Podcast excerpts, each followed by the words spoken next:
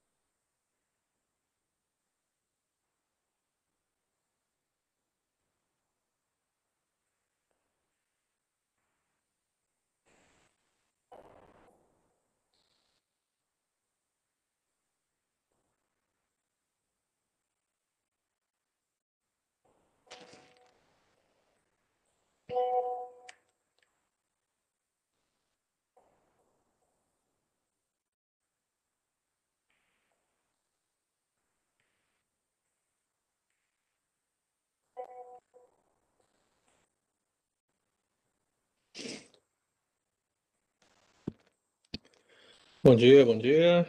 Estão me ouvindo aí, Cristina, Iraci?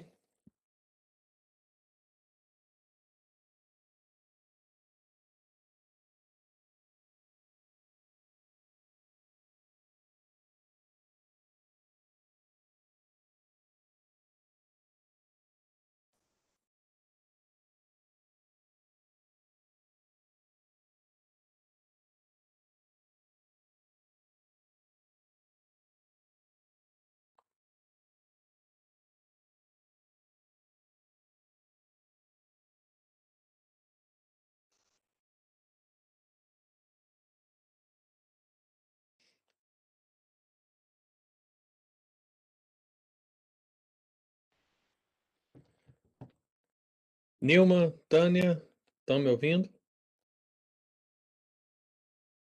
Sim, bom dia. Bom dia. Os demais estão me ouvindo porque tivemos um problema técnico e eu não sei se estão me ouvindo. Eu Bom estou dia, ouvindo. estamos ouvindo. Ah, beleza. Mandando os recados aqui para ver se chega mais gente.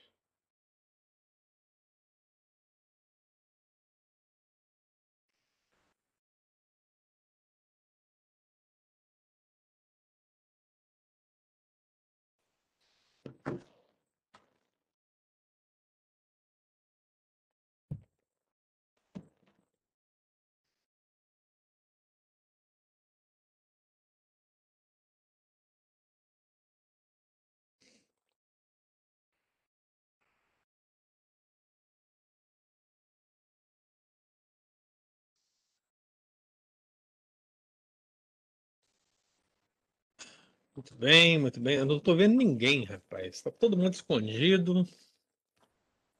Não pode ser que já estão fazendo comida, hein? É 10 da manhã.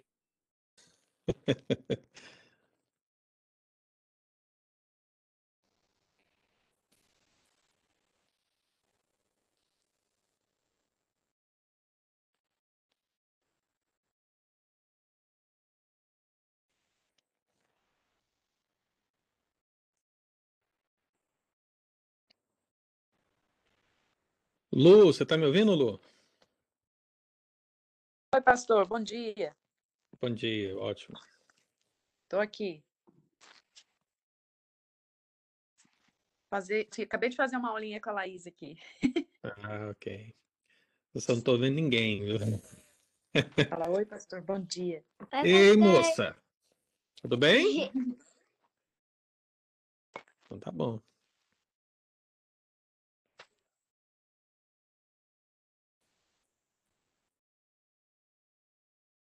Só mais uns minutinhos para a gente poder começar, irmãos.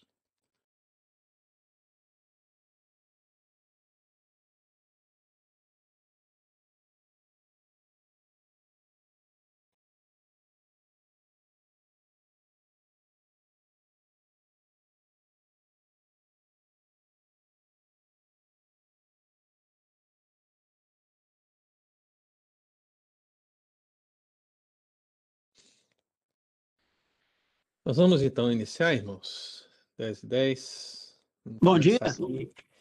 Bom dia, quem é? Erione? Bom dia, Erione. Tudo bem? Sou Joe. Tudo bem, meu irmão. Rapaz, hoje está todo mundo com a câmera desligada. A Lu, que geralmente fica com a câmera desligada, tá ligada. Sessão do contrário, hein? O Fábio tá aí Bom- também, né, Fábio? Deus Bom abençoe, meu dia. irmão. Eu, eu não vou ligar minha câmera porque eu tô de isolamento, então eu tô descabelada. Ei, Não, não fala nada não, dona Nilma. Eu liguei a câmera porque tem uma princesa aqui comigo, sabe? Nossa, a gente assusta com essa cara todo dia de manhã. irmãos, Tá vamos sabendo, orar né, dona antes de começar? Queria convidar a todos para que nós tivéssemos um momento de oração. Pedir a Deus para nos abençoar na IBD dessa manhã. Pai querido, nós Sim, te por louvamos, ó Deus, nós te exaltamos por todo o teu cuidado, nós te louvamos, ó Deus, pela tua presença real nas nossas vidas, ainda que nos reunamos agora online, o Senhor está conosco onde quer que nós estejamos, e é o Senhor que nos une, e é o Senhor que fala ao nosso coração. Por isso, ó Deus, nos abençoe na lição deste domingo e que nós possamos ser edificados mais uma vez pelo Senhor, em nome de Jesus. Amém. Amém, amados irmãos, nós vamos dar prosseguimento aos nossos estudos sobre angelologia. E só para a gente recordar, nós estamos na terceira grande parte do nosso estudo sobre anjos, onde estamos falando sobre o ministério dos anjos eleitos, dos santos anjos. Estamos falando daquilo que eles foram criados para fazer, o propósito da existência desses seres angelicais. E nós temos falado acerca de um tripé para esse- essa série de estudos. Nós vimos que o primeiro tripé é que cabe aos santos anjos, os anjos eleitos, os anjos bons, por assim dizer, é, adorar a Deus audivelmente. Então fizemos a análise dessa adoração. Nós vimos que os anjos eleitos eles cantam, rejubilam, eles clamam, eles bendizem, eles louvam, eles glorificam, eles honram, eles rendem ações de graças, eles proclamam em grande voz. Nós, num segundo momento, ou segunda parte desse tripé, nós vimos que cabe aos santos anjos ministrarem aos cristãos diversificadamente. Então, nesse sentido, nós estudamos o que significa é, aquele termo espíritos ministradores. Nós vimos que os santos anjos eles coparticipam da alegria pela conversão de um pecador. Nós vimos que eles testemunham a obediência da igreja, defendem um povo de Deus e que eles nos acompanharão até o fim. Então, falamos do fim da vida física e falamos também do fim enquanto a realidade escatológica, o fim de todas as coisas. Né? E hoje nós vamos entrar na terceira parte desse tripé. Então, os anjos, cabe aos santos anjos adorarem a Deus audivelmente, ministrarem aos cristãos diversificadamente, e agora um terceiro tripé é servem como mensageiros propositadamente. Então, aqui, irmãos, nesse terceiro tripé, nós entramos na essência do que significa ser um anjo. Porque eu não sei se os irmãos lembram bem, mas lá no início dos nossos estudos, quando nós começamos a nossa classe de angelologia, eu falei dos termos básicos do grego e do hebraico para anjo. Então, nós vimos que o grego angelos, né, que é a mesma raiz do meu nome, Ângelo, né? Angelos, angelos é a mesma coisa. E o termo hebraico malaqui, que é do mesmo profeta Malaquias, essa, esses termos, seja o termo grego, seja o termo hebraico, eles significam mensageiros. E a essência de um ser angelical é essa. Ele é um mensageiro que vem da parte de Deus. Então, naturalmente, como nós estamos aqui nessa terceira parte dos nossos estudos, falando sobre o, o, ministério dos anjos, ou seja, o propósito deles, é claro que nós deveríamos falar sobre esse ministério deles como mensageiros. Então, eles adoram a Deus, eles servem aos cristãos, e se você lembra bem, na primeira parte do tripé, o que os anjos fazem em relação a Deus, portanto, adoram a Deus. No segundo tripé, o que os anjos fazem em relação aos homens, ou seja, eles ministram aos cristãos. E agora nós vamos unir os dois pontos, os dois, os dois movimentos, ou seja, aquilo que os anjos fazem em direção aos homens que vem da parte de Deus, ou seja, como elo, como os mensageiros da mensagem divina aos homens. Então, meu querido irmão, dentro dessa realidade, nós sabemos que os seres angelicais, eles têm uma mensagem divina cheia de propósitos para os homens. Você lê o Antigo Testamento, o Novo Testamento, e você vai encontrar essa realidade. Que os seres angelicais, eles são aqueles espíritos celestiais, de cujo ministério e serviço Deus se utiliza para efetuar tudo que ele decretou, isso nós podemos ler em toda a Escritura. E é o que nós temos feito aqui ao longo dos nossos estudos. Então, o que eu fiz? Eu procurei sintetizar, sintetizar quais tipos de atividades os anjos exercem como mensageiros. Porque a mensagem é um termo global. Você pode receber todo tipo de mensagem. Você pode receber uma mensagem ruim, uma mensagem boa, né? Você pode receber uma mensagem curta, uma mensagem longa. Então existem tipos de mensagem.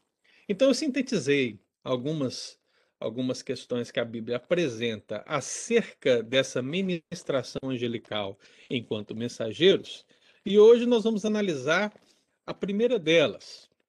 E qual é? Preste atenção. Os anjos eleitos servem como mensageiros para anunciações. O que, que a Bíblia fala sobre os anjos como mensageiros? Eles são mensageiros de anunciações. O que, que é uma anunciação? Anunciação é um termo, irmão, que se refere a uma comunicação, a divulgação de um fato. Então, inúmeros, mas são muitos textos bíblicos que vão revelar essa realidade. Mas eu vou lembrar aqui alguns dos mais conhecidos para que os irmãos entendam o que é essa ministração em termos de anunciação. Quando você está lá em Lucas capítulo 1, então se você quiser abrir a sua Bíblia, é importante, né, já que é uma escola dominical, abra a sua Bíblia em Lucas capítulo 1, e você vai observar que ali está sendo narrada as predições acerca do nascimento de João Batista. Correto? E é, naturalmente, a gente já viu esse texto aí em outras oportunidades, porque trata-se de uma aparição do anjo Gabriel, que já foi estudado por nós, mas eu queria que dessa vez nós não analisássemos da perspectiva de Gabriel, mas analisássemos das, da perspectiva do mensageiro, que é a atividade que ele está exercendo nesse texto. Ele é um mensageiro de anunciação. Ele está anunciando, ele está comunicando, ele está divulgando um fato. E qual fato é? O cumprimento profético do nascimento de João, a voz que clama no deserto, aquele que vem no espírito de Elias. Então, meu amado irmão, o que temos aqui? O anjo Gabriel anunciou o nascimento profético de João, diz o texto, Lucas 1, versículo 11. E eis que lhe apareceu um anjo do Senhor, em pé, à direita do altar do incenso. Versículo 13. Disse-lhe, porém, o anjo: Zacarias, não temas, porque a tua oração foi ouvida. Tua mulher te dará à luz um filho, a quem darás o nome de João. Versículo 19. Respondeu-lhe o anjo: Eu sou Gabriel, que assisto diante de Deus e fui enviado para falar-te e trazer-te essas boas novas. Então, observe, meu querido irmão, que cabem aos anjos agirem como mensageiros para anunciações, e é o que Gabriel está executando aqui quando pensamos em João Batista. Isso é muito simples de entender, isso é muito claro de entender, como um outro exemplo, que você também pode observar em Lucas capítulo 1. Quando você vai lá no versículo 26 do capítulo 1 de Lucas, o que temos lá? Nós temos que um anjo anunciou o nascimento do Salvador, o nascimento profético do Messias, o Senhor Jesus. Então, lá no versículo 26 diz que no sexto mês foi. Percebe que o mesmo anjo que anunciou o nascimento de João é o anjo que anuncia o nascimento do Messias. Então, no sexto mês, foi o anjo Gabriel enviado da parte de Deus para uma cidade da Galileia chamada Nazaré, a uma virgem desposada com certo homem da casa de Davi, cujo nome era José, a virgem chamava-se Maria. Então você continua lendo o texto e o que se trata o restante do texto? Uma anunciação. Qual é a anunciação? Qual é a comunicação? Qual é a divulgação? Qual o fato que está sendo divulgado? O nascimento de Jesus. Quem gerou Jesus? Como será Jesus? O nome de Jesus? O propósito da vida de Jesus? O anjo vem com esse objetivo de ser um mensageiro com um propósito, trazer uma anunciação. Então você tem o anuncio da, do nascimento de João, você tem o anuncio do nascimento de Jesus. Isso é muito simples de entender. Quando você vai lá em Mateus 1, para concluir esse Lucas 1, 26, 27, Mateus 1, versículo 20, também fala sobre o nascimento de Jesus, mas lá, de uma maneira especial, fala de que um anjo apareceu também para José. E você sabe muito bem que José estava desposado com Maria, eles, eles não tinham ainda coabitado, então, para que José não temesse receber Maria por sua mulher, o anjo apareceu. Só que você percebe que agora o anjo ele não aparece presencialmente, mas o anjo aparece em sonho. Então diz o texto lá em Mateus 1:20 que enquanto ponderava nessas coisas, ou seja, o que estava acontecendo com Maria, eis que lhe apareceu em sonho um anjo do Senhor dizendo: José, filho de Davi, não temas receber Maria, tua mulher, porque o que nela foi gerado é do Espírito Santo. Então, observe, irmão. Tranquilo também, né? Fácil de entendimento. Então, pastor, os anjos servem como mensageiros propositadamente para anunciações. Então, um anjo anunciou nascimento de João, um anjo anunciou o nascimento de Jesus, o anjo avisou é, José acerca desse nascimento, né? Você percebe dentro do próprio contexto de Lucas 2, se você quiser voltar lá em Lucas, Lucas 2, versículo 8, você percebe que o anjo também anunciou esse nascimento profético de Jesus aos pastores que estavam no campo.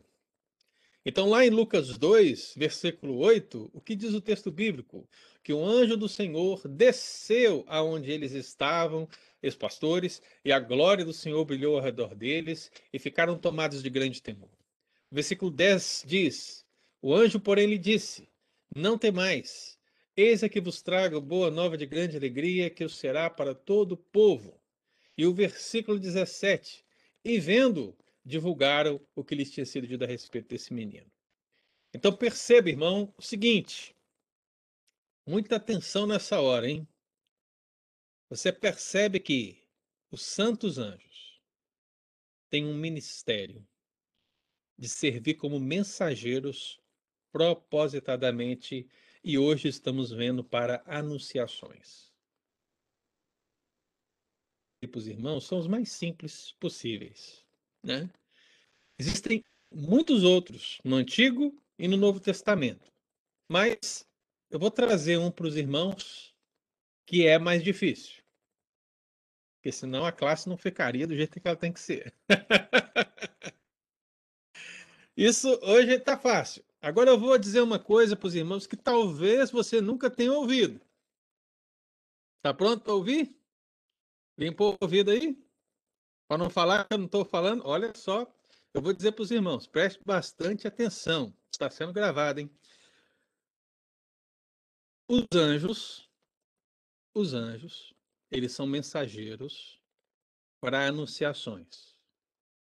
Eu estou declarando para os irmãos aqui hoje que existem textos bíblicos que podem revelar que os anjos anunciaram a lei no Monte Sinai. Ok? Você já ouviu isso?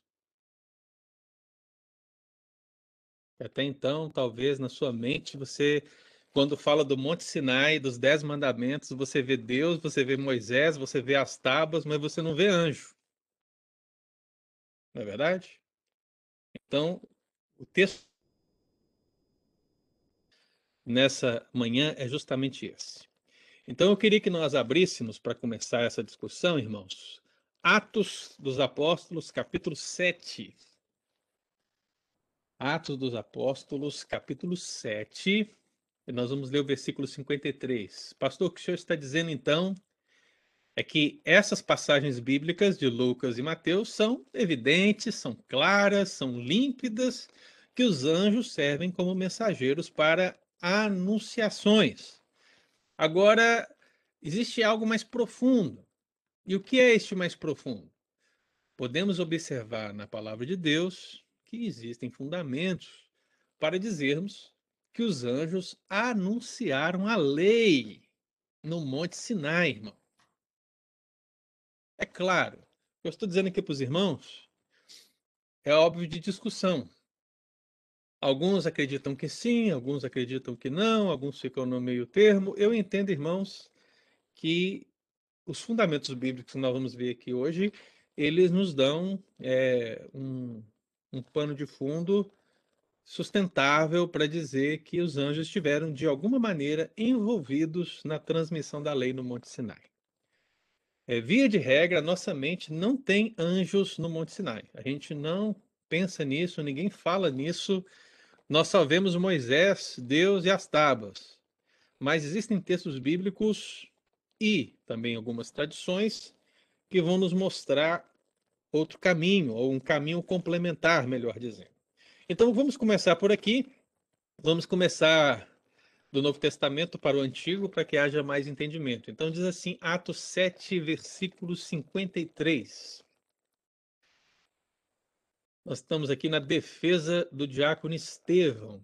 Né? Os irmãos aí que conhecem o livro de Atos sabem que Estevão era um homem cheio do Espírito Santo, um homem capaz, e que ele foi morto, né, o primeiro Marte da igreja primitiva, que morreu pelo Evangelho, pela cruz. Mas antes de odiarem com ódio mortal a Estevão, ele fez uma defesa, e essa defesa é praticamente uma pregação, uma coisa extraordinária. E à medida que ele vai falando, Chega um determinado momento, no versículo 53, que ele diz assim: Vós que recebestes a lei por ministério de anjos e não aguardastes. Olha aí. Vós que recebestes a lei por ministério de anjos e não aguardastes. O que, que quer dizer isso? Preste bastante atenção, irmão, que a gente vai tentar esclarecer isso e vamos seguindo. Esse texto, né, a defesa do diácono Estevão, ela revela que a lei foi dada por ministério de anjos. É justamente isso que nós estamos falando aqui, os ministérios dos anjos. Então, o que eu estou dizendo para os irmãos é que há algum ministério dos anjos em relação à lei, porque esse texto está dizendo isso. A menção, a menção de Estevão a essa realidade, ela tem o fim de acusar os judeus na presença dos santos anjos, provando que eles são culpados por terem transgredido a santa lei de Deus. Por isso que o texto diz: "E não aguardastes". A questão é: a lei é tão importante, a lei é tão santa, a lei foi dada de uma maneira tão sobrenatural, com Deus e os anjos envolvidos, e vocês não levam isso a sério, ao ponto de observá-la. Vocês não guardaram algo extraordinário. Essa é a acusação de Estevão para os seus algozes. Portanto, meu irmão, nessa defesa, Estevão ele está salientando a dignidade e a santidade da lei por causa da presença do Senhor e dos seus anjos, ou seja, o modo mais impressionante possível que essa lei foi dada, né? E é justamente nesse contexto que parece-nos que os seres angelicais eles estiveram envolvidos com a ministração da lei, né? Então essa expressão ministério dos anjos, ela pode ser percebida dessa maneira como os anjos agindo como é, intermediários dessa recepção da lei. Não que a lei veio dos anjos, viu, meu irmão? Porque é, é óbvio que a lei vem de Deus.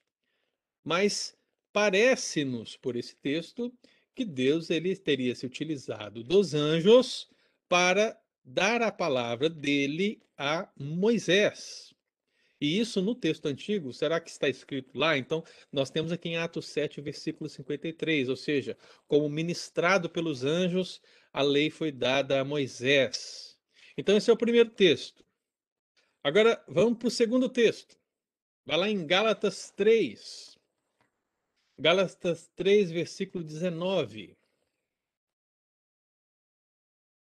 Gálatas 3, versículo 19. Então, em Atos 7,53, irmãos, nós temos aqui a lei sendo dada por ministério dos anjos, ou como ministrado pelos anjos. Agora, agora em Gálatas 3, versículo 19, o que o texto bíblico diz? A Bíblia está aberta, meu irmão? Vai abrindo aí Gálatas 3,19. A Aninha está dizendo aqui, né, que da NVI aparece por intermédio dos anjos, é justamente esse sentido, né, Aninha, que eu falei, essa ideia de ser intermediários, né? Muito bem. Na versão corrigida. Na, na versão da anime está a ordenação. Então, são palavras diferentes, mas que vão referendar sempre esse aspecto intermediatório, né? Agora, vamos ver o que, que Gálatas 3,19 diz. Agora não é Lucas, né, irmão? Agora é Paulo. Então, o que Paulo está dizendo? Gálatas 3,19. Qual, pois, a razão de ser da lei? Paulo está aqui é, querendo fazer uma, uma análise da lei e da promessa. Né? Ou seja, a lei não invalida a promessa, porque a promessa foi dada por Deus. Então, nesse sentido, ele pergunta: é, qual, pois, a razão de ser da lei? Foi adicionada por causa das transgressões, até que viesse o descendente a quem se fez a promessa. E foi promulgada por meio de anjos pela mão de um mediador. Veja só, o apóstolo Paulo está dizendo que a lei foi promulgada por meio de anjos pela mão de mediador. Quem é esse mediador? É Moisés. E quem é o meio pela qual a lei chegou até o mediador Moisés? O Moisés é o mediador humano. O mediador sobrenatural são os anjos, porque é o que o texto bíblico diz. Então, observe que Paulo está dizendo, meu irmão, que a lei foi dada sob uma dupla mediação a mediação sobrenatural dos anjos e a mediação humana de Moisés em relação ao povo, ou seja, dos anjos em relação a Moisés, de Moisés em relação ao povo. Então, meu querido, essa expressão promulgada, né, ela tem um sentido de administrada.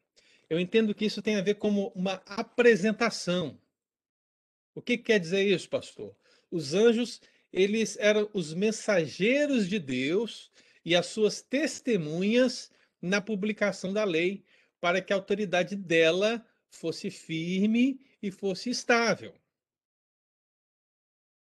Não sei se seus irmãos estão conseguindo caminhar aqui comigo no raciocínio, mas observe que nós já temos aqui dois textos. Nós temos o texto de Atos, Lucas, portanto, escrevendo que a lei foi dada por intermédio dos anjos.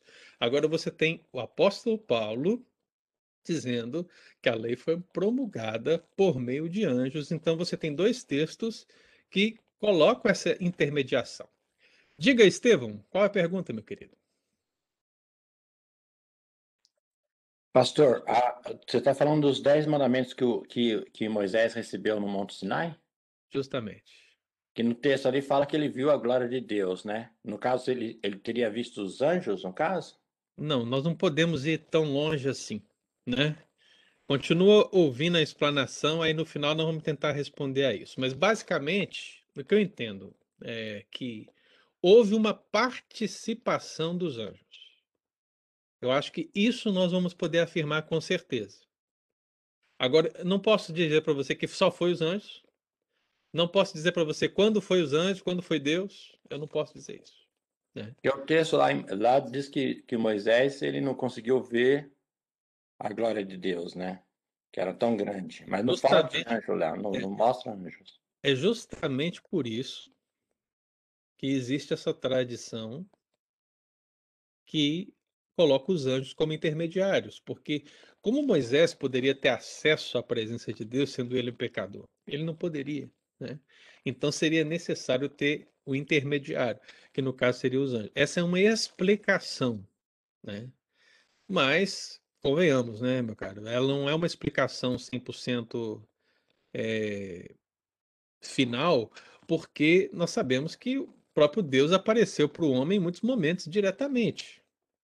Você vê, por exemplo, o anjo do Senhor, que é o próprio Cristo pré-encarnado no Antigo Testamento, aparecendo para as pessoas que são tão pecadoras quanto, né? Então, assim, a gente não pode afirmar com todas as letras. O que eu quero que fica claro aqui para nós, Estevam, é que até agora, talvez, na nossa mente, a gente tem os eventos do Monte Sinai com Deus, Moisés e a lei.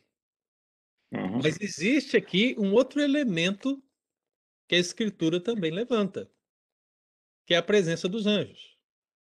Eu não posso dizer para você quando, como, em que situações se deu essa participação dos anjos, mas nós podemos dizer que eles participaram. Uhum. Entendeu? Essa é a questão. E ninguém fala isso. Você já ouviu alguém falar isso?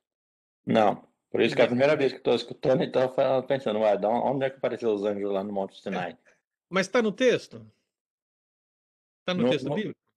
No, nesse que que que está sendo lido hoje tem, mas no, no, no, texto do Monte Sinai não tem. Então, aí que está o X. O que, que a Bíblia é para nós? A gente não a gente não lê a Bíblia num todo para entendê-la? Então, quando a gente lê a Bíblia num todo para entendê-la, alguns textos complementam outros textos. Uhum. Então, lá, o fato de não ter citado lá no Antigo Testamento a priori, porque daqui a pouco a gente vai chegar lá, vai nos levar a fazer essa pergunta. Então, até aqui nesse raciocínio, você já tem dois textos que estão apontando essa realidade. Não, porque a Agora gente vamos... assim. Eu, eu, penso assim, né, que nem a Maria, Maria viu o anjo, né, quando, quando o anjo apareceu para Maria, né? Uhum. Ela, tipo uma, uma pessoa física, ela viu uma, uma pessoa ali na, eh, na, Sim, na, na frente. Né? Uhum. Mas Moisés não, não, não, não, não disse que teve um anjo ali entregando a, as tábuas da lei para ele. Segura aí. Segura essa pergunta aí. Vamos avançar. Aí no final a gente vê isso aí, então, hein? Então, dois textos até agora. Um texto de Lucas e um texto de Paulo. Vamos para o terceiro texto. Hebreus.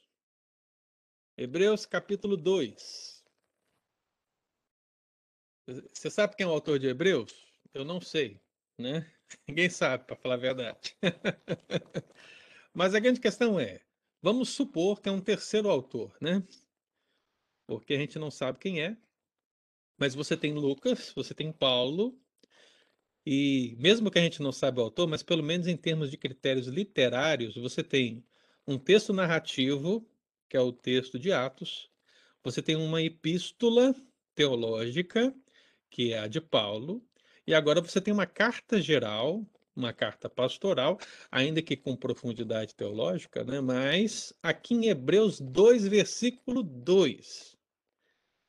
Está se falando de Cristo como superior, como devemos tratar a questão da negligência, mas quando chega aqui no versículo 2 do capítulo 2, o que, que nós temos? Nós temos aqui uma terceira referência. Olha só. Se, pois, se tornou firme a palavra falada por meio de anjos, e toda transgressão ou desobediência recebeu justo castigo. Essa expressão, se tornou firme a palavra falada por meio de anjos, ela é entendida como a mesma referência de Atos e a mesma referência de Gálatas. Você observa que tem anjo e você observa que tem lei. Você observa que tem anjo, você observa que tem palavra. E você observa nos três textos que tem o meio, o intermediar. Então, seja no texto de Atos, seja no texto de Gálatas, seja no texto de Hebreus, os anjos são intermediários da palavra de Deus. Então, aqui o autor de Hebreus, meu querido, como nos textos anteriores, ele quer demonstrar a importância e o caráter sobrenatural da mensagem divina. Trazer os anjos à baila assim como o próprio Senhor, significa mostrar o caráter sobrenatural, o caráter tremendo, o caráter grandioso da revelação divina. Você observa que lá no texto do Antigo Testamento, quando Moisés recebeu as tábuas escritas pelo dedo de Deus, né, como nós lemos no texto bíblico, ao descer do monte e ver o povo em festa, o que que Moisés fez? Ele quebrou Quebra. as tábuas. Isso. É, ele quebrou as tábuas. Aí você imagina, né? Gente, olha a preciosidade desse artefato, vamos dizer assim, né? As tábuas escritas pelo dedo de Deus. Mas o pecado do povo era tão grande que aquilo foi julgado e foi quebrado. Depois Deus, ele deu novas tábuas e a lei foi dada novamente. Mas a questão é que o pecado do povo pecado do povo diante do sobrenatural de Deus foi tratado com sangue naquele dia. Porque Moisés disse: aqueles que são do Senhor, venham para cá. E aqueles que não são, morreram. Triste realidade. Né? Agora, o que nós temos, meu querido irmão, aqui é três textos que vão demonstrar que aquilo que aconteceu lá não foi uma atividade exclusiva ou só com a presença de Deus. Mas o que desceu no Sinai foi o próprio mundo espiritual. Foi algo muito maior, né? não, não sei se eu posso dizer isso, muito maior, porque Deus já é maior, mas eu quero dizer assim no sentido de completo foi algo ainda mais completo, mais abrangente do que a gente imagina. Essa glória do Senhor que estava ali, tudo isso, né? Ainda que o povo estivesse em festa, eu quero que você veja esse contraste, porque é o mesmo contraste que Estevão está apontando. Porque na defesa de Estevão, ele coloca para os mestres da lei que Deus tem feito coisas extraordinárias com uma palavra extraordinária, com sinais extraordinários, e eles não guardaram a palavra. Assim como o povo de Israel, visto depois de ter visto tantos sinais extraordinários e coisas é, extraordinárias, também estavam em desobediência, em pecado. Então, a questão é essa. Então, há uma relação entre as duas questões. Então, o que, que nós temos? Aí agora a gente chega, hein? Nós temos três textos que apontam para uma realidade que o Estevão apontou bem, né? O Estevão não o diácono, o presbítero agora, né? Mas que o Estevão apontou bem. o texto do Antigo Testamento não diz isso. Né? Por que, que o Novo Testamento está dizendo? De onde? De onde Lucas? De onde Paulo? De onde o autor de Hebreus? De onde Estevão tiraram isso? Se não está registrado na Torá essa realidade. Porque até hoje a gente não tinha visto isso. Como é que é, pastor? Então, a gente precisa entender o seguinte, irmãos. Os versos neotestamentários, eles são ecos de um passado distante. Então, qual passado distante que nós podemos traçar? Vamos começar, por exemplo, de, do Salmo 68. Abre o Salmo 68, que é o texto mais recente do passado, vamos dizer assim. Quem foi que escreveu o Salmo 68? Davi. Davi. Então, Davi, ele está centenas anos antes de Lucas escrever o livro de Atos dos Apóstolos. Então, ele tem uma informação mais precisa, vamos dizer assim, né, em relação a essa realidade. Então, o Salmo 68, é um salmo que fala sobre é, ele, ele concede a vitória ao seu povo, né? aqui no versículo 17, um texto que nós já lemos, quando nós falamos da organização angelical, nós já estudamos esse texto, mas eu queria agora que você analisasse da perspectiva de lugar, não da perspectiva de quantos anjos existem, mas da perspectiva de lugar. Então, Salmo 68, versículo 17 diz assim: Os carros de Deus são 20 mil, sim, milhares de milhares nós já analisamos isso, sabemos que são anjos, meu irmão. No meio deles está quem? O Senhor. Então, por que, que Deus é chamado os exércitos? Essas expressões aqui de carros, como nós já vimos, isso tudo são figuras do exército celestial. E Deus está no meio. Por isso que ele é chamado o Senhor dos exércitos. Então, Deus está no meio dos seus santos anjos. E aí, o que Davi diz? Ele diz: o Sinai tornou-se em santuário. Como assim? Então você percebe que Davi, ele a presença de Deus com os seus anjos no Sinai. Está captando? Aí talvez alguém poderia dizer, ah, pastor, isso aí pode ser nos dias de Davi, mas qual evento que se deu nos dias de Davi com Deus e os anjos no Monte Sinai? Não temos nenhuma relação. Será que esse texto não é uma referência ao Monte Sinai quando a lei foi dada? Porque se assim for, nós temos um texto bíblico que está dizendo que lá no Sinai estava Deus e também estavam os anjos. Porque o texto bíblico declara: no meio dos carros de Deus, que são os anjos, está o Senhor. E o Sinai tornou-se santuário. E a palavra santuário aqui é justamente porque essa realidade espiritual, esse universo espiritual de Deus e os seus santos anjos está ali presente no Sinai.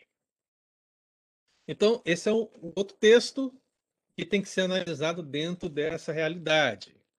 Agora, tem um texto mais antigo, irmão. E é óbvio. Quem disse? Fábio. Fábio, tem, diga, Fábio. É, tem um comentário complementar na minha Bíblia. Minha Bíblia é Ara e ela faz relação direta. Com poderia quem? ler? Pode. Com o Monte, o Monte Sinai e os anjos. Então uhum. ela fala aqui, ó, Deus escolheu o Monte Sião, a colina fora de Jerusalém, onde seu templo seria construído e a sua presença simbolizada. Foi no Monte Sinai, onde Deus apareceu para entregar a sua lei para Israel. O salmista faz alusão a esses dois montes para criar a imagem de Deus, o rei, conduzindo uma procissão triunfante como resultado da batalha vitoriosa. Através deles, os seus, através dele, os seus cativos arrastados perante ele o seu povo com presentes e alegria. A imagem mais envolvida no Salmo 68, 24 a 27. Bem mais tarde, a imagem, uh, bem mais tarde, a imagem é emprestada e transformada por Paulo para escrever a ascensão de Cristo, Efésios 4, 8 a 10. Certo. Sim. Então você percebe que ele, fez, ele começou a falar do assunto que eu estou falando, mas depois ele saiu para a aplicação do Salmo especificamente, né? Mas o início do seu comentário é o que é pertinente para a gente aqui. A ponte que está sendo feita, né? Então a ponte que Davi está fazendo com Sinai para as batalhas do seu tempo é a ponte que Paulo, Lucas, Estevão e o autor de Hebreus fazem com Davi, que por sua vez fazem com Moisés. Por isso que a Bíblia tem que ser lida num todo. Então, qual é o primeiro texto em questão, pastor? O texto que dá origem para tudo isso. Preste, preste, atenção. Por que, que o autor de Hebreus falou isso? Por que, que o autor. É, por que, que Paulo, autor da carta aos Gálatas, falou isso? Por que, que o autor de Atos falou isso? Por que, que Davi falou isso? Tudo tem origem aqui. Deuteronômio, capítulo 33, versículo 2. Então, ainda bem que está dentro da Torá, né, irmão? Porque o que é a Torá? Né? A Torá é justamente a lei que foi dada no Monte Sinai. Então, se, se existem anjos no Monte Sinai, o melhor lugar para estar tá esse registro é em Deuteronômio. Então, aqui, Deuteronômio, capítulo 33, versículo 2. Orione, você diz aqui 1 Pedro 1,12, o que, que tem, meu irmão? Leia aí para nós.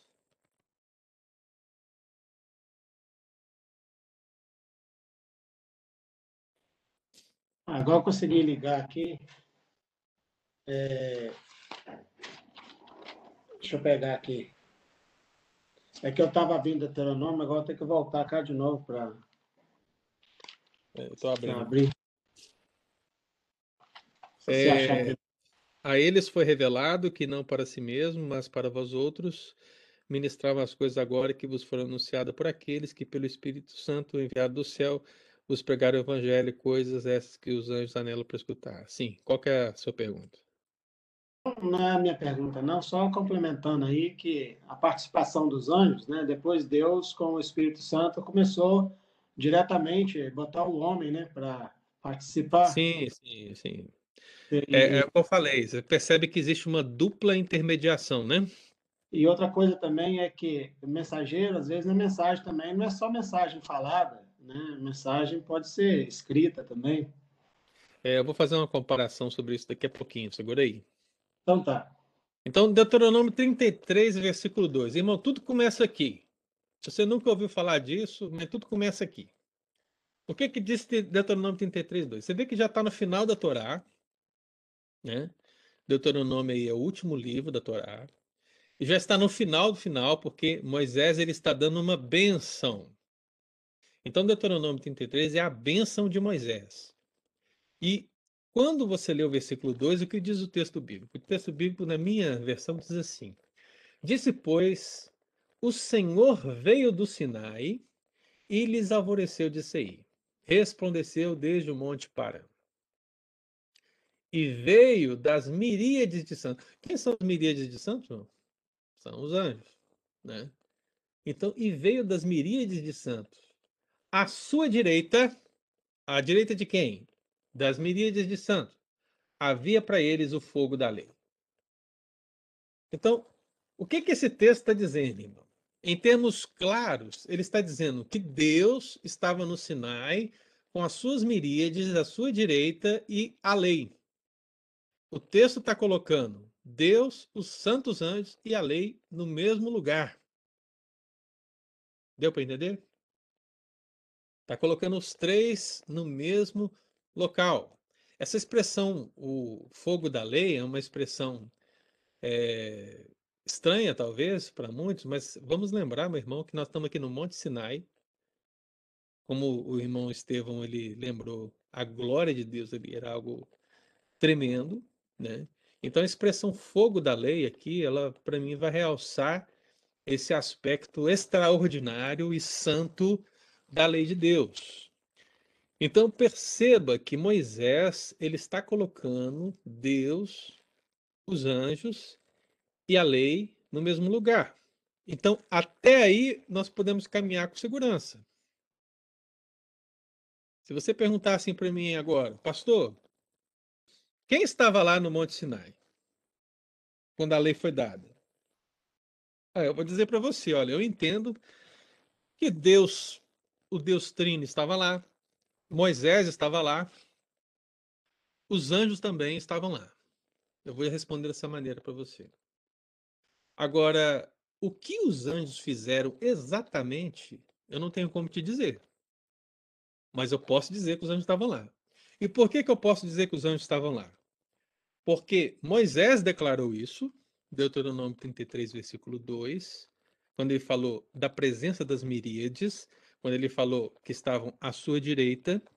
Quando ele coloca a lei dentro desse contexto, portanto, não foi antes, não foi depois, estava justamente no momento que a lei estava sendo dada, então havia essa presença. Então, eu entendo que os anjos estavam ali, no mínimo, testemunhando esse anúncio da lei, né? estavam vendo o que Deus estava fazendo em relação a Moisés e ao povo, e aí surge um problema. Qual é o problema? A tradição rabínica mudou um pouco essa situação. Há uma versão, agora vamos voltar na, nos dias do Novo Testamento. Né? É, o Antigo Testamento ele foi escrito em hebraico. Mas nos dias de Jesus, mais ou menos, ele foi traduzido para o grego. Essa tradução foi chamada de Septuaginta. Por que esse nome? Porque foram 70 estudiosos que traduziram os termos hebraicos para o termo grego. Então, essa tradução, a tradução da Septuaginta, quando ela vai traduzir esse texto específico, né, ela vai dizer justamente assim: à sua destra estavam os anjos com ele. Se tivesse escrito assim na sua Bíblia, rapaz, ficaria muito claro, né? A Septuaginta vai traduzir justamente dessa maneira. A sua destra, ou seja, a destra de Deus, estavam os anjos com ele. Eu entendo que é a tradução possível, mas tem muitos pastores, muitos teólogos que acham que não, né? Há muitos doidos aí também que acham outras coisas. Mas o texto bíblico, para mim, minimamente, coloca Deus, os anjos e a lei no mesmo lugar. Então, qual é o problema? O problema é que os rabinos começaram a, a elucidar uma tradição. Qual a tradição? A tradição, mesmo que não unânime, porque mesmo entre os rabinos, mesmo entre os judeus, haviam divisões de pensamentos, irmãos. Os fariseus, os saduceus, os essênios, é, os escribas, eles discordavam em muitas coisas. Por exemplo, os saduceus não acreditavam em anjo. enquanto os fariseus acreditavam, né? Então, às vezes você olha aqui para o nosso entorno, você vê um presbiteriano, você vê um batista, você vê um assembleiano, você vê né, o pessoal assim discordando sobre certas coisas da fé cristã, mas é, isso também acontecia nos dias de Jesus entre os movimentos religiosos e políticos da época. Então, naturalmente, entre os judeus, em termos de religião, ou seja, a religião judaica, os próprios rabinos tinham as suas visões distintas. Mas, mesmo que não fosse unânime, a tradição judaica era forte. A interpretação rabínica desse texto era forte, de que Deus entregou a lei a Moisés e usou para isso os anjos. Usou para isso os anjos. Então, por que, que Deus faria isso? Né? Aí vem aquela questão, a, a, a, explicação que é dada muitas vezes é que o motivo dessa intermediação seria a impossibilidade da comunicação direta entre o Senhor e o profeta. Então Deus se utilizou dos anjos porque a sua glória é grande demais para ser percebida por um homem. Mas isso tudo está em termos de tradição rabínica, irmãos. Então, é, se você quiser pesquisar um pouco, existe o Targum, existe a Midrash, existe o Talmud, até mesmo hinos que eram cantados nas sinagogas, você vai encontrar referências de Deus entregando a lei através dos anjos. Nós não ouvimos isso muito, mas os judeus, principalmente os da época, tinham essa tradição muito forte. Então é provável, é provável que tanto Estevão como Lucas, como Paulo, como autor de Hebreus, ao escreverem os textos que nós lemos, estivessem dizendo justamente em termos dessa tradição. Agora, se foi assim ou se não foi assim, o fato é que eles citam de acordo com essa tradição. Então eu me pergunto, e aí você se pergunte também: o fato de ser uma tradição rabínica invalida o fato de termos o apóstolo Lucas, o diácono Estevão, cheio do Espírito Santo, o apóstolo Paulo, o autor de Hebreus, Moisés e Davi, pelo menos, afirmarem a presença dos anjos no Monte Sinai? O que, que você acha? Eu acho que os argumentos são fortes para dizer que isso aconteceu de fato. O mesmo argumento é utilizado, irmão, quando alguém vai levantar o fato de nós termos textos na Bíblia que estão presentes em textos de livros apócrifos. Não é porque a Bíblia cita uma parte de um texto apócrifo que o texto apócrifo ele é inspirado. Não.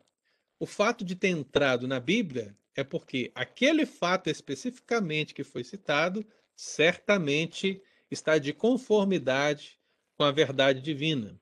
Eu entendo dessa maneira.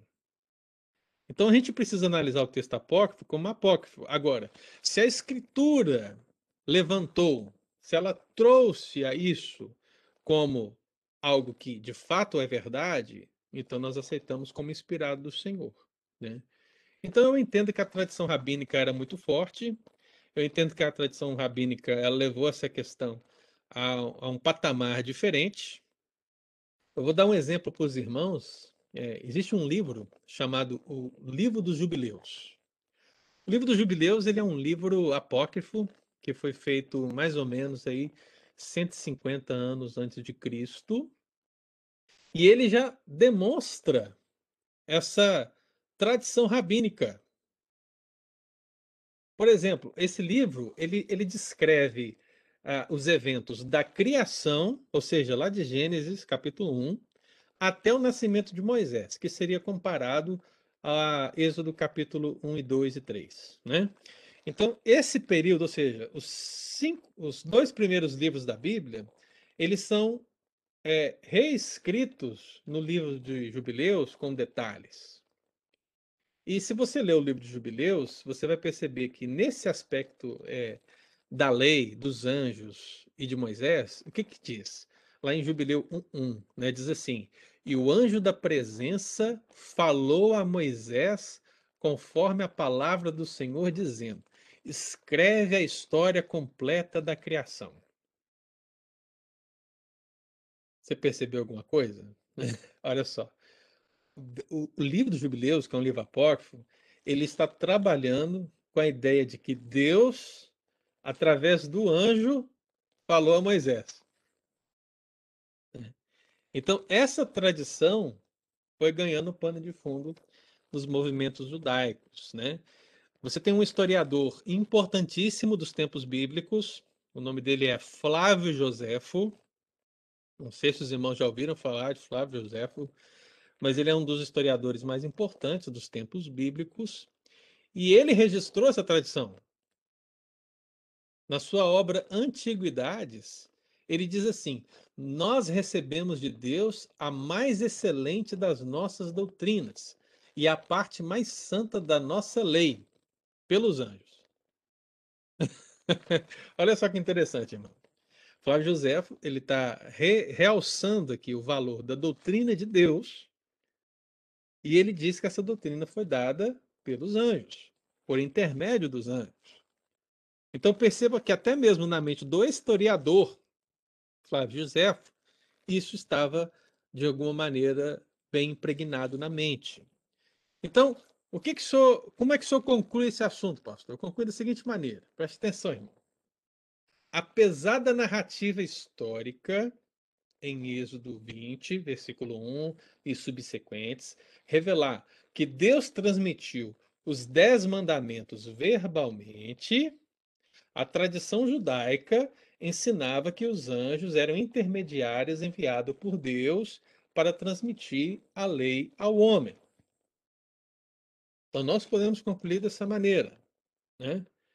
Então, o texto bíblico do Antigo Testamento revela que Deus transmitiu sua palavra, sua lei a Moisés. A bênção de Moisés descreve que os anjos estavam presentes nesse momento. Ao longo da história, os judeus foram criando uma tradição de que essa lei ela veio da parte de Deus e Deus se utilizou dos anjos para transmitir essa lei. Tradição essa que foi sendo desenvolvida a tal ponto que estava presente nas interpretações, nas poesias, nos livros, nos cânticos, ao ponto de chegar no Novo Testamento, vermos o apóstolo Paulo, vermos Lucas, vermos Estevão, vermos o autor de Hebreus citarem o fato como descrito na tradição judaica. Então, qual é a conclusão que nós devemos chegar diante dessa realidade? Os anjos servem como mensageiros propositadamente para anunciações. Anunciaram o nascimento de Jesus, de João, anunciaram em sonho a José e certamente anunciaram a lei no Monte Sinai.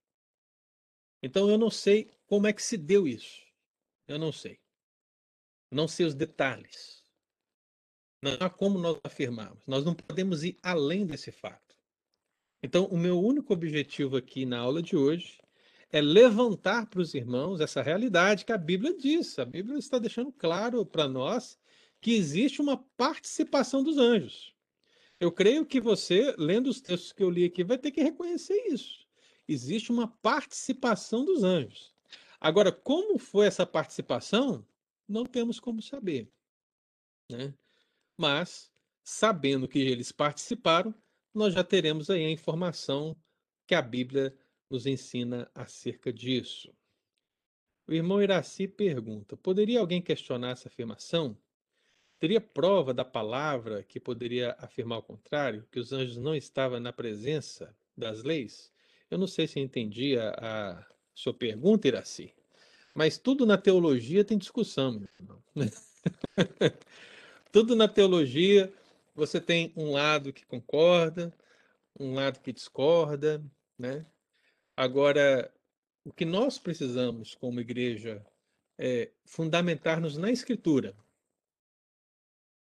Então, eu pergunto para os amados irmãos: existem textos na Bíblia que esclarecem que no Monte Sinai os anjos também estavam presentes? Então, para mim, existe. Deuteronômio Salmo 68, 17. Atos capítulo 7. Gálatas capítulo 3. Hebreus capítulo 2. São cinco textos. Cinco sistemas literários diferentes. Cinco autores diferentes para referendar um fato. Então eu creio que o cristão hoje ele pode afirmar que no Monte Sinai Deus entregou sua lei e os anjos estavam presentes. O que nós não podemos afirmar, de maneira alguma, são os detalhes dessa ação. Os judeus, eles extrapolaram. Eles literalmente disseram que os anjos foram intermediários. Eu acabei de ler o texto aqui de Jubileus, né? Onde o anjo da presença, é, eu já falei sobre os anjos da presença, né? Que são uma, uma classe especial de anjos dentro da cultura judaica que ouviam de Deus como embaixadores e transmitiam aos homens. Né? E aí o Erione ele citou essa questão da mensagem, do mensageiro, né? E eu vi uma comparação que eu achei interessante.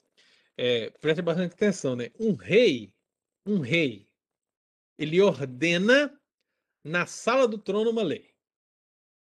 O rei ordenou a lei. Mas os seus servos e aratos a promulgam publicamente perante o povo. O rei não sai do, da, da sala do trono para ir lá e promulgar a lei. Então, primeira comparação é essa: o rei ordena e os seus servos vão lá e promulgam. Além disso, os mensageiros nem sempre comunicam a ordem do rei diretamente. Algumas vezes a ordem lógica da comunicação é o rei envia para o mensageiro, o mensageiro envia para o governador, o governador envia para os cidadãos. Algo dessa natureza deve ter acontecido também na relação à promulgação da lei. Deve ter acontecido. Mas jamais poderemos dizer exatamente o que aconteceu. É aqui que a gente chega no limite. É aqui que nós não podemos passar nem para a direita e nem para a esquerda. É aqui que nós devemos ficar aos pés. Né? Então, se até hoje você não ouviu isso, então você tem pelo menos aí cinco textos bíblicos para você ler e reler e perceber que essa realidade existe, mas que não é possível nós avançarmos além do que o texto bíblico fala, porque nós poderíamos incorrer em heresia, né, irmãos? Pastor, perguntas, perguntas, vamos lá, Irione. Ah, só para concluir e ajudar aí também uma, uma ideia, é o seguinte, com né, o Evangelho, a chegada do Espírito Santo, Deus passou a lidar diretamente com né, o homem. Né? O Novo Testamento foi escrito pelos homens, né? os homens inspirados pela vontade de Deus escreveram. Então, Deus usou né, é, o homem diretamente. Então, nós vemos que a incumbência né, do homem, através do Espírito Santo, de fazer essas coisas. E no Novo Testamento, o apóstolo Paulo falou assim: mesmo que vier um outro anjo e vos pregar um, um evangelho, seja anátema. Então, quer dizer, uhum. essa hipótese está descartada, agora não tem mais. E as religiões maiores que tem, né, igual o Islã, um anjo apareceu e ditou as regras lá para o, o Maomé lá, e é a religião maior. Né? Nós temos no cristianismo também o, o, os mormons, que apareceu um anjo e, e, né, e digitou ali, falou para ele escrever. Essa Sim. intermediação no Novo Testamento já não é mais, porque com a vinda de Cristo, com o que Cristo né, nos concedeu, o Espírito Santo, agora, né, Deus é o nosso né, intermediador. Né? Então, uhum. ele capacita através do Espírito Santo. E todas essas religiões, né, no novo depois da, da morte de Cristo, em que tem anjo que no meio, é, são coisas complicadas, não são coisas que é, que têm trazido benefício, têm trazido é malefício, né, ao ser Sim. humano, pessoas que têm falado, né? Então nós vemos que isso também é uma base de que os anjos participavam no passado e agora foi colocado para nós. É aquele texto que nós lemos em em Pedro, que diz né, que os anjos tentam entender, né? Não sei se eles tentam entender esse motivo, por que Deus né, passou, né? Tipo assim, tirou o trabalho deles e passou para a gente. É, então, os anjos tentam entender isso aí. Então, nós é, temos que considerar uma hipótese também, né? Então, aí você falou uma coisa importante, Eliane. Eu, eu vejo que é, as ações demoníacas elas são como que nós vamos estudar as ações demoníacas no próximo no próximo bloco. Assim que terminarmos esse aspecto, nós vamos estudar as ações demoníacas, né? E o que, que o diabo faz, basicamente? Ele imita. Basicamente, o que o diabo faz é imitar a ação de Deus, tentando travesti-la como algo divino. Então veja bem, você tem o anjo Gabriel, falando com Maria acerca do nascimento de Jesus. Então, isso faz parte da história do cristianismo. Né? As falsas religiões, as seitas, elas são fundadas sobre uma base é, aparentemente igual. Qual? Comunicou uma mensagem a alguém. Só que nós sabemos que essa mensagem e esse anjo não vem de Deus. Né? Isso é uma, é, uma imitação. É, não, eu só esqueci que não, não são os anjos, né? São né, uma, um fake. fake. São demônios, né? É aquilo que nós já falamos, que Satanás se traveste como anjo de luz. Né? Então você percebe que muitas religiões e seitas são fundamentadas em uma história aparentemente de luz, mas que na verdade é uma história que vem das trevas, que é o próprio diabo tentando contar uma história, tentando levantar um caminho, construir uma situação com base na mentira. Então, eu não duvido, Irione. Eu não duvido que apareceu literalmente um anjo chamado Moroni para falar com o profeta Joseph Smith acerca de uma, uma. Perceba, havia toda uma escritura já preparada em um determinado lugar, meu cara. Ele foi lá e encontrou essa escritura, né? E deu-se início uma religião fundamentada nisso. Isso é obra satânica pura. É uma coisa assim impressionante. Então, eu não duvido que aconteceu de fato. Agora, com certeza é uma obra maligna. Porque o diabo tenta fazer isso. Ele quer enganar. Ele quer enganar. Ele quer seduzir as nações. Ele quer levar todos para longe desse caminho verdadeiro. Então, quando nós analisarmos essas questões dentro das ações dos anjos reprovados, nós vamos ver tudo isso, toda essa realidade, as ações demoníacas, possessões, batalha espiritual, essas coisas todas, mas da perspectiva demoníaca, a gente vai entender isso melhor. Mas por hora nós estamos vendo sobre os anjos bons. Então, em relação aos anjos bons, né, não existe anjo que estabeleça algo diferente daquilo que está na Escritura. Então, como o apóstolo Paulo disse, declarou, mesmo que um anjo descesse do céu com um evangelho diferente desse, deveria ser considerado anátema. Mas isso não vai acontecer. Por que, que não vai acontecer? Porque os santos anjos, eles não pregam outro evangelho. Os santos anjos, eles querem compreender esse evangelho. Eles são testemunhas da obra salvífica do Senhor. Então, estão caminhando ao lado da igreja, ao lado dos planos do Senhor, desde o princípio.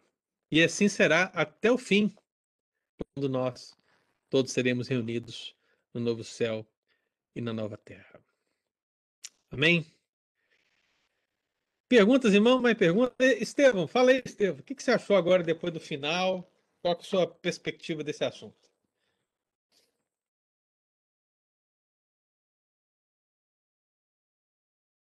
Abre seu microfone, hein, Estevão. Tá fechado.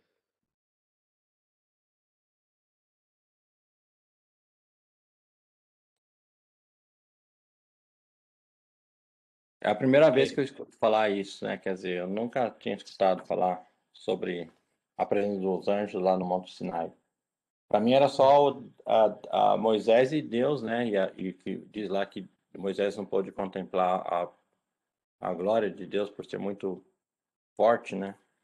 Uhum. Ele só viu só a sombra de Deus, né? Deus não, não, não, não se manifestou plenamente uhum. para ele porque ele não conseguia ver, né? Mas não fala nada lá. Você está você tá inclinado para que posição? Mas, não, eu, eu, eu, nunca tinha percebido esse, esses outros textos, né, que falam sobre a presença de anjo ali, né? Então. É, principalmente o texto de Deuteronômio 33, que é o texto é essencial, né? Uhum. Porque é, muitos vão dizer justamente, quem, quem discorda dessa realidade vai dizer que vai ou vai usar que a tradução da Septuaginta foi errada, ou vai dizer que é uma tradição judaica. Mas não é a Bíblia que está declarando? Independentemente de onde veio. Se Paulo falou, se Lucas falou, se o autor de Hebreus falou, se Davi falou, se o próprio Moisés falou, pelo menos eu tenho que reconhecer que eles estavam presentes. Pelo menos isso. O resto não é interessante para mim. O resto, para mim, é diferente que, que eles fizeram, se Deus dividiu comissões, se ele montou lá uma junta, ó, você vai ser responsável pela lei dos levitas, você vai ser responsável. Não, eu não sei, e nem me interessa saber. Agora, que eles estavam presentes, estavam. Isso eu entendo que a Bíblia nos dá o fundamento. Uhum. Mais alguém? Iraci, fala aí, meu irmão. Você fez uma pergunta, não sei se eu entendi sua pergunta, não sei se eu respondi sua pergunta. Fala aí, meu irmão. Mais alguém?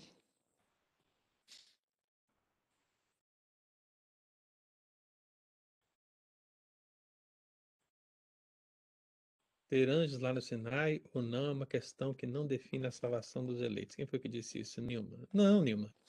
Isso não tem a ver em relação à salvação. Como nós estamos estudando os anjos, né? É, Para nós aqui a lição é justamente essa. Os anjos estiveram presentes no Sinai.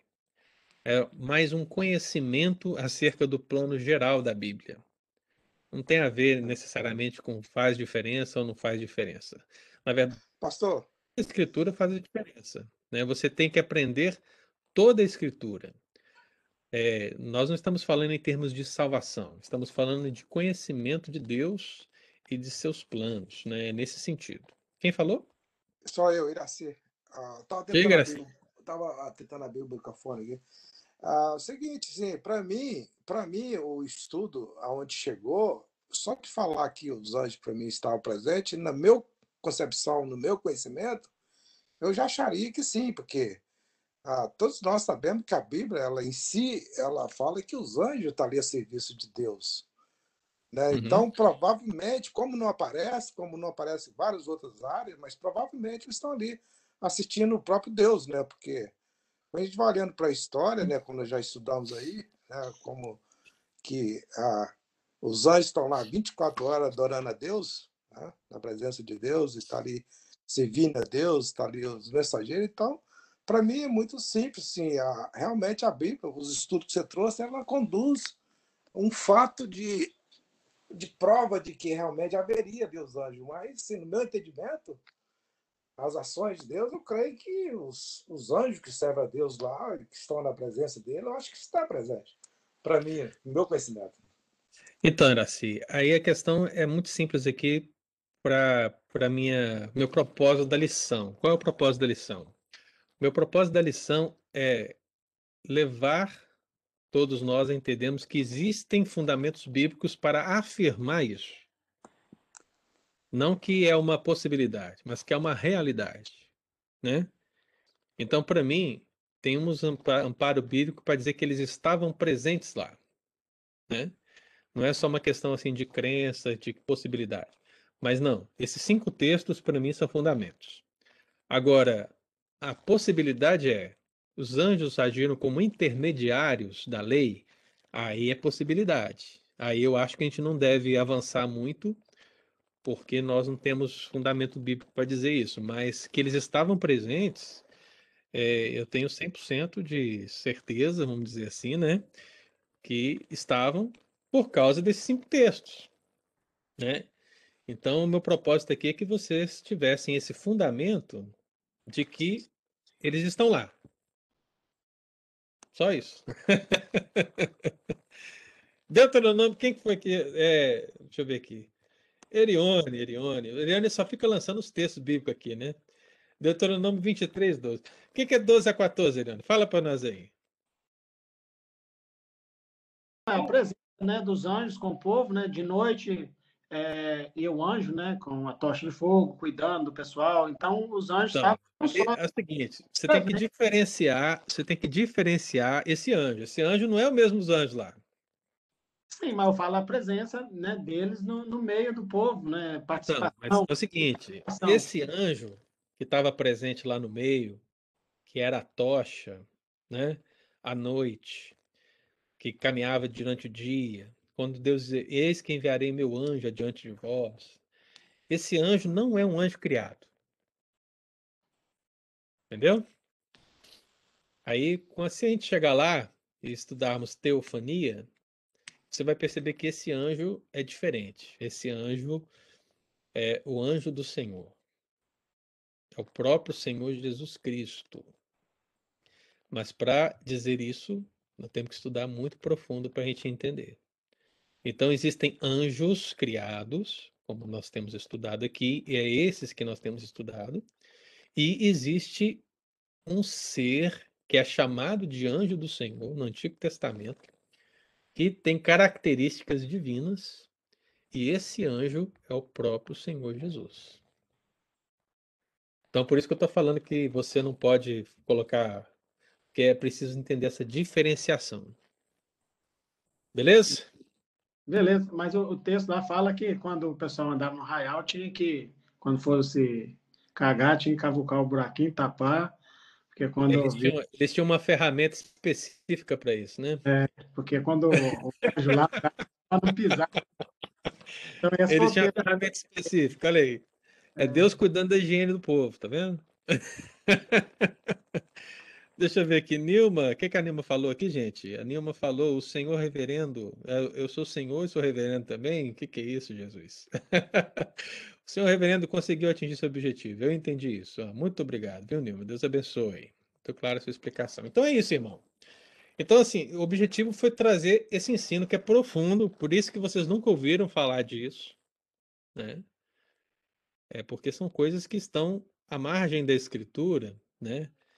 E pouca gente fala do assunto. Então, quando se cria assim uma situação, a pessoa fica assim, o que, que é isso? De onde vem isso? Mas você tem cinco textos bíblicos, então, pelo menos reconheça que os anjos estavam presentes lá por esses, por esses cinco textos bíblicos.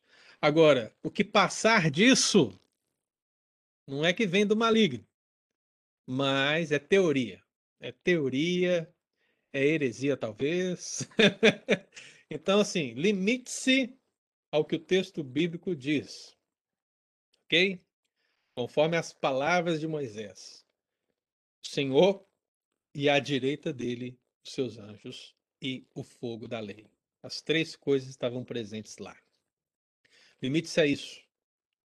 E aí nós vamos ter um entendimento melhor da escritura. Eu falei isso, irmão, porque a gente tem umas dificuldades de definir termos, né? Quando eu falo assim para os irmãos, é, às vezes eu pergunto no estudo bíblico na igreja assim, irmãos, é, por exemplo, quem salvou a mulher? Aí no texto, né? A pessoa vai olha e fala assim, Deus. Aí eu falo, não. Porque o texto está dizendo que foi Jesus. Ah, mas Jesus não é Deus? É, correto. Mas é preciso que a gente identifique exatamente o que o texto bíblico está dizendo. É isso que eu quero que os irmãos entendam. Então, às vezes a gente generaliza a resposta. O que, que quer dizer? Olha, é, é, quem criou todas as coisas? Aí você generaliza, fala assim, Deus, está correto? Está correto. Mas qual que seria a resposta mais ampla, que refere a mais conhecimento adquirido seu? Pelo conhecimento da Escritura. Você vai dizer: quem criou todas as coisas foi Deus, o Pai, o Filho e o Espírito Santo. Deu para perceber? Você tem um Deus trino que participa da obra da criação. E isso você vê por toda a Escritura. Mas a gente, a gente tende a falar o quê? Deus. Que é a resposta mais simples e mais geral, mais absoluta. Mas é preciso que a gente aprofunde mais. Aprofunde. Então, perceba que o estudo de hoje vai revelar justamente essa realidade. Até hoje, então, você olhar e falar assim, ah, lá no Monte Sinai tem Deus, tem Moisés. Mas se você aprofunda um pouco mais, você vê que existem parâmetros na Bíblia para dizer que os anjos também estavam lá. Então, quem é que estava no Sinai? Você já tem uma resposta. Deus estava lá, os anjos estavam lá, Moisés estava lá.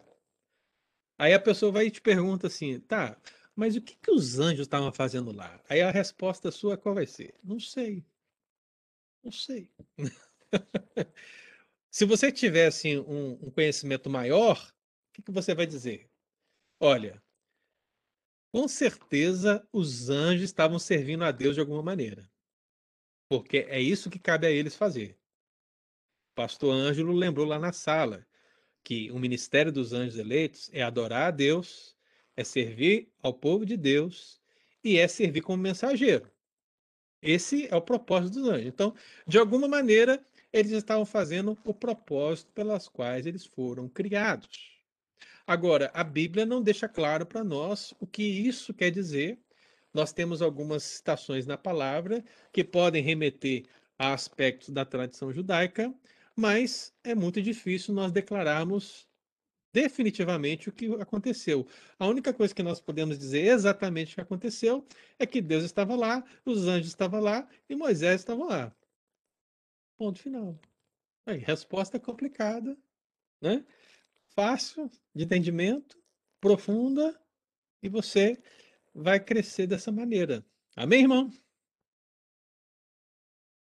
Então, busque aprofundar-se. Busque aprofundar-se, sempre. Porque o conhecimento da palavra de Deus é alimento para nossa alma. Mais alguém quer fazer alguma pergunta ou colaboração? Ou podemos encerrar? O Fábio que teve hoje pela primeira vez. Primeira vez, né, Fábio? Você teve hoje? É a primeira vez. Estou sempre na aula do pastor Pedro. Pois é, rapaz. Como é que foi a participação numa aula sobre anjos, hein? O que, que você achou aí? ah, foi bom, né? E achei muito é, válido. Às vezes é um comentário, uma pergunta de um irmão, às vezes contribui muito, né? Que nem é, é o Estevão é, colocou aí que ele nunca tinha se dado conta dessa questão, então mostra para gente que a Bíblia realmente ela vai revelando para a gente aos poucos, o, o, né, o Espírito Santo vai revelando pouco a pouco o conhecimento que ele quer nos alimentar, né? E acho que é importante a gente estar tá crescendo na fé e, e, e seguir com uma, uma disciplina para poder ir cada dia construindo essa caminhada, que não é uma coisa que vai acontecer do dia para a noite, né? Então, uhum. eu acho que isso é sempre é válido também, é, os irmãos estão tá comentando, é muito, muito construtivo. Amém, Fábio. Deus abençoe, viu, meu irmão? Muito bem, irmãos. Eu queria agradecer a presença da Aninha, da Cristina, do Orione, do Estevão, do Fábio, da Iraci, da Isilda, da Lu, da Nilma e da Tânia. Deus abençoe a todos, viu? Amém. Amém. Um bom dia. Amém. Obrigada, pastor. Bom dia Ótimo a todos. domingo. Ô, Nilma, tá? Não esqueça de orar por mim. Nilma. Hã? Hã? Você está não, estou descabelada aqui, isolada. Mas você tá, de saúde, você está bem? Eu estou bem, graças a Deus. Estou com Covid, mas estou em isolamento. Orem por mim também, que eu também testei, Aninha. Então Positivo. tá bom. Tá. Você está bem, está bem, Aninha? Tô, tô com alguns sintomas aqui, mas estou aqui repousando. Ah, então tá bom. Vamos estar, gente, orando por ela. O que, que é a Aninha? Eu tô, testei positivo também para Covid, estou com sintomas aqui. É, melhoras, viu? Deus Obrigada. abençoe, tá? Amém. Precisar de alguma coisa, nos deixe saber. Ok. Obrigada, irmãos. Ô, Estevão, hoje você está na escala? Não. Não, né? Não. Fala para para Dulce, né? Próxima vez que ela for na igreja, para levar duas dúzias para mim. Tá bom. Tá? Tá jóia. Tá, um abração, irmãos. Fica com Deus, viu? Outro tchau. Até mais. Ótimo domingo. Até mais. Tchau. Obrigada. Tchau. Abraço a todos.